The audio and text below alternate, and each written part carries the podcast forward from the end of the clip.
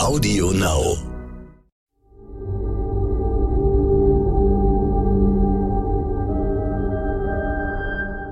Es ist Freitag, der 26. August. Hallo und herzlich willkommen zum Stern-Podcast Ukraine die Lage mit Carlo Massala, dem Politikprofessor und Militärexperten von der Bundeswehr-Universität München. Und mit mir, Lorenz Wolf Döttenchen vom Stern. Ich bin Reporter für Politik und Wirtschaft und vertrete hier meinen Kollegen Stefan Schmetz. Die Lage ist weiter ernst. In den vergangenen Tagen hat es viele Rückblicke und Bilanzen zu sechs Monaten Krieg gegeben. Wir wollen heute mal versuchen, sechs Monate vorauszuschauen. Herr Massala, Sie haben keine Glaskugel und ich möchte Sie nicht zum Spekulieren verleiten. Aber Sie beobachten die militärische Entwicklung genau und auch die strategischen Kalküle. Ich möchte mal mit der optimistischen Frage anfangen. Was spricht dafür, dass dieser Krieg in sechs Monaten vorbei ist?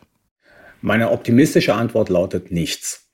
Dieser Krieg wird in sechs Monaten nicht vorbei sein. Er wird in sechs Monaten vielleicht sicherlich ein paar andere Verläufe nehmen, als wir sie jetzt sehen, also wo sich ja seit Wochen eigentlich kaum was bewegt im Frontverlauf. Aber letzten Endes wird er in sechs Monaten auch noch weiter da sein äh, und weiter als, als Stellungs- und Abnutzungskrieg betrieben werden. Und was sind die Hauptgründe dafür, dass es immer weitergeht? Die Hauptgründe dafür sind zum einen auf der politischen Ebene, dass Russland keinerlei Zeichen äh, zum Einlenken zeigt und seine militärische äh, Invasion weiter vorantreibt. Auf der anderen Seite sind es die militärischen Gründe, dass beide Seiten eigentlich äh, nicht über die entsprechenden Fähigkeiten verfügen, der anderen Seite einen schweren Schlag zuzufügen, der ähm, entweder diesen Krieg beenden könnte oder dazu führen könnte, dass sich eine der beiden Seiten zu ernsthaften Friedensverhandlungen oder gar beide Seiten bereit zeigen. Zuletzt, Sie haben es schon erwähnt, gab es keine großen Geländegewinne der Russen, aber auch die mehrfach angekündigte Gegenoffensive der Ukrainer ist ausgeblieben. Also erleben wir in den nächsten Wochen praktisch ein Einfrieren der Front? Nein, wir erleben kein Einfrieren der Front, weil wir sehen bei den Ukrainern, dass die ja jetzt sozusagen eine, eine neue Strategie an den Tag legen. Und diese Strategie heißt seitens der Ukrainer, man könnte es ein bisschen äh, so bezeichnen, dass äh, die Ukraine in einem begrenzten Maße jetzt die Eskalationsdominanz hat. Sie formt das Schlachtfeld gerade. Sie schlägt dort zu, wo sie es will. Gestern, glaube ich, sind wieder sieben Munitionsdepots in die Luft gegangen der Russen. Denken Sie an die Anschläge auf der Krim. Also das heißt, es ist für die Russen momentan unberechenbar, wo die Ukraine zuschlagen wird, in welcher Tiefe hinter der russischen Front. Und damit haben wir eine Veränderung in diesem Krieg ähm, seit Monaten. Die Ukraine ist jetzt in einem begrenzten Maße sozusagen das Geschehen auf dem Schlachtfeld zu bestimmen. Aber halt nicht ausreichend genug, um den Russen schwierige Schläge hinzuzufügen. Sagen die Ukrainer ja auch, sie wollen sozusagen Chaos unter den russischen Truppen auslösen, weil denen dann halt ganz einfach Munition, die ganze Logistik fehlt, sie müssen in der Tiefe sichern etc. ppp. Das betreiben sie gegenwärtig ganz erfolgreich. Also von daher ähm, Stellungskrieg in dem Sinne ja, dass, wie gesagt, Territorialität in den Frontverläufen wird sich, glaube ich, nicht viel ändern. Wir müssen auch ganz einfach sehen, dass aller Wahrscheinlichkeit nach das Terrain ab Oktober für beide Seiten kaum noch nutzbar sein wird. Also das heißt, wenn es regnet, wenn Schlamm ist, wird es schwierig, sozusagen mit mechanisierten Verbänden vorzugehen. Das müssen Sie ein bisschen genauer erklären. Welche Rolle wird das Wetter in den nächsten sechs Monaten spielen? Wir werden erstmal einen Herbst haben und dann einen Winter. Also im Herbst wahrscheinlich eher schlammig. Wenn es schlammig ist, dann können Sie sich außerhalb sozusagen befestigter Wege kaum äh, bewegen. Mit Kettenfahrzeugen oder Radfahrzeugen. Das wird dann schwierig werden. Das heißt, die Aktivitäten werden da runtergehen. Wenn es wieder gefriert, dann ist es möglich, auch abseits befestigter Straßen zu fahren mit Militärgerät. Ja, und von daher ist zu erwarten, dass so im Oktober, wenn es so ist wie immer in der Ukraine wettermäßig, ja, das muss man natürlich vorausgesetzt sehen, ähm, dass ab Oktober die Aktivitäten von beiden Seiten extrem runtergehen werden, weil sie halt ganz einfach nicht zu Bewegungen nach vorne in der Lage sein werden oder nicht in dem Umfang, den es braucht, um wirklich ähm, durchschlagende Operationsführung zu betreiben. Und dann November, Dezember gefriert der Boden, dann ist es wieder möglich, äh, sich zu bewegen im umfassenden Maße. Das heißt also, wir ziehen den Krieg ins nächste Jahr und damit ziehen wir ihn sozusagen die Ausgangsfrage, wo wird er in sechs Monaten sein? Er wird weitergeführt werden. Der Westen hat in den letzten Tagen weitere Waffenlieferungen angekündigt. Aber Olaf Scholz, unser Kanzler, hat gerade gestern in einem Bürgergespräch äh, die Besonnenheit besonders betont. Ziel sei, die Ukraine zu unterstützen, aber zugleich eine Eskalation des Krieges zu verhindern, sodass dieser sich nicht, nicht noch weiter ausweite. Wohin wird so eine Politik in den nächsten Monaten führen?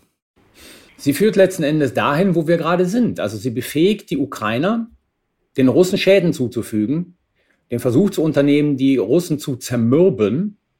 Ja, aber sie befähigt die Ukrainer nicht, im umfassenden Maße Geländegewinne zu erzielen. Und das ist die Voraussetzung für eine Veränderung der russischen Wahrnehmung über diesen Krieg. Das heißt also, die Art und Weise, wie wir Waffen liefern, also wir heißt jetzt NATO und EU, nicht nur die Bundesrepublik Deutschland, das sind ja noch mehrere Staaten. Es gibt ja einen Konsens, offensichtlich, dass man keine Main Battle Tanks, keine Kampfhubschrauber, keine äh, Kampfflugzeuge liefert. Aber das sind natürlich alles Sachen, die die Ukrainer in die Lage versetzen würden, möglicherweise, wenn sie klug eingesetzt werden, den Russen Territorium abzunehmen. Wenn man das nicht liefert und weiter, ich sag mal, HIMARS, Mars 2, all diese Sachen liefert, die sehr sinnvoll sind, aber dann bedeutet das letzten Endes, der Krieg, so wie er jetzt verläuft, wird einfach perpetuiert. Jetzt müssen Sie noch erklären, Main Battle Tanks sind also wir haben ja dieses Problem, dass wenn wir im Englischen von Panzern sprechen, also Tanks, wir nur eine Art von Panzern meinen, nämlich Kampfpanzer. Und das sind Main Battle Tanks. Alles andere sind keine Panzer im Englischen. Im Deutschen allerdings bezeichnen wir eine ganze Familie von Fahrzeugen, in der Regel auf Ketten gelegt, als Panzer. Also wenn wir über den Geparden reden, und wir reden wir ja über einen Flugabwehrpanzer, der würde im Englischen nicht als Panzer bezeichnet werden, sondern da ist nur das, was wir Deutschen haben, Leo 1, Leo 2, das ist ein Panzer, nichts anderes. Und diese Kategorie von Waffensystemen ist bislang von Lieferungen ausgenommen worden. Aber da hat die Bundesregierung dann recht, dass auch die anderen Partner diese Kampfpanzer bisher nicht an die Ukraine geliefert haben. Ja, das ist richtig. Also wie gesagt, deswegen sage ich, es besteht ein Konsens. Ob das jetzt ein offiziell vereinbarter ist oder ein inoffizieller, der sich herausgebildet hat, das vermag ich nicht zu sagen. Aber es ist ja auffällig, dass weder die USA ihre Abrahams, die Franzosen ihre Leclercs äh, und die Briten ihre, jetzt habe ich den Namen der britischen Panzer vergessen, und wir nicht die Leos äh, liefern, das ist ja schon auffällig. Und dass darüber ja auch nicht geredet wird. Lassen Sie uns noch auf die handelnden Personen schauen. Der ukrainische Präsident Zelensky sitzt wohl sehr, sehr fest im Sattel.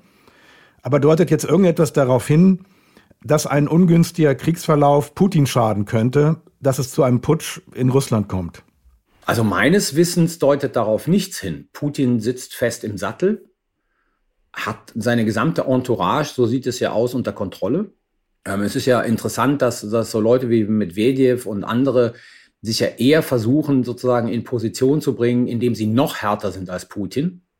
Und ich glaube, so wie das momentan aussieht, spricht nichts dafür, dass Putin, also sollte er, wie ja mal die Gerüchte waren, und da muss man ja bei allem vorsichtig sein, ähm, gesund sein. Gab ja mal Gerüchte, dass er schwer krank ist.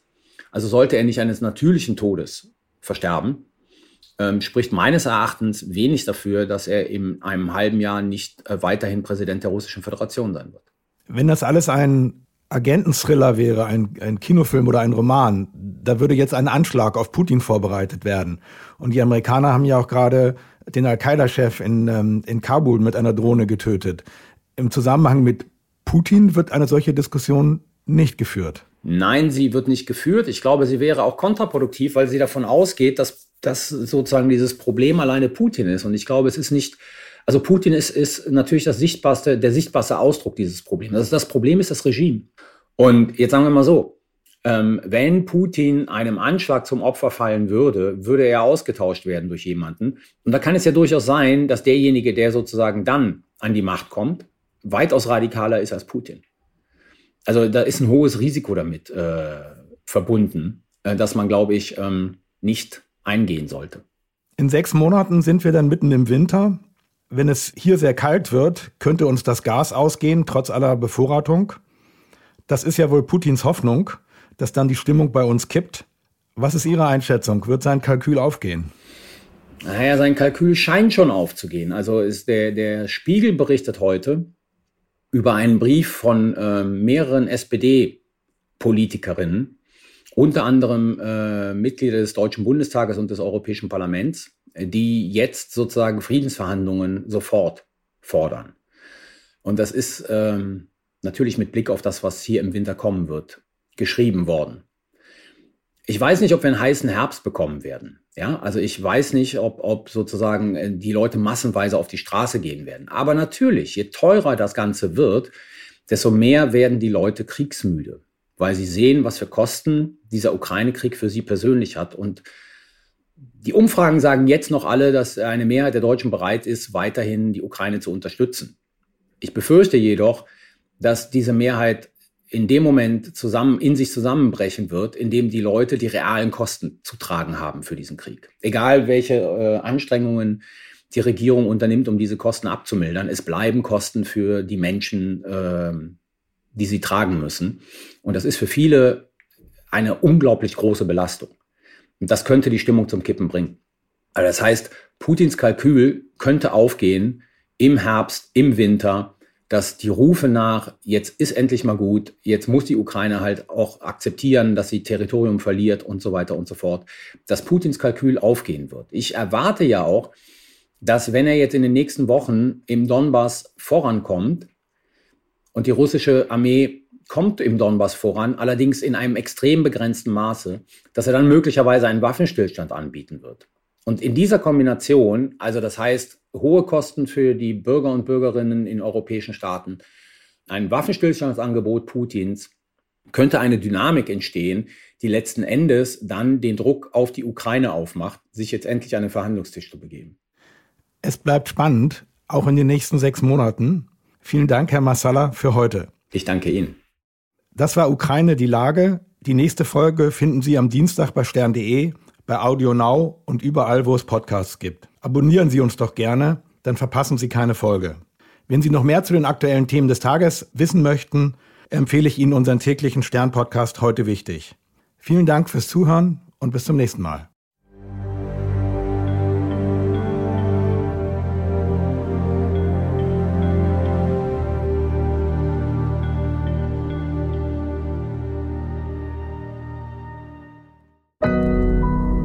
Audio Now.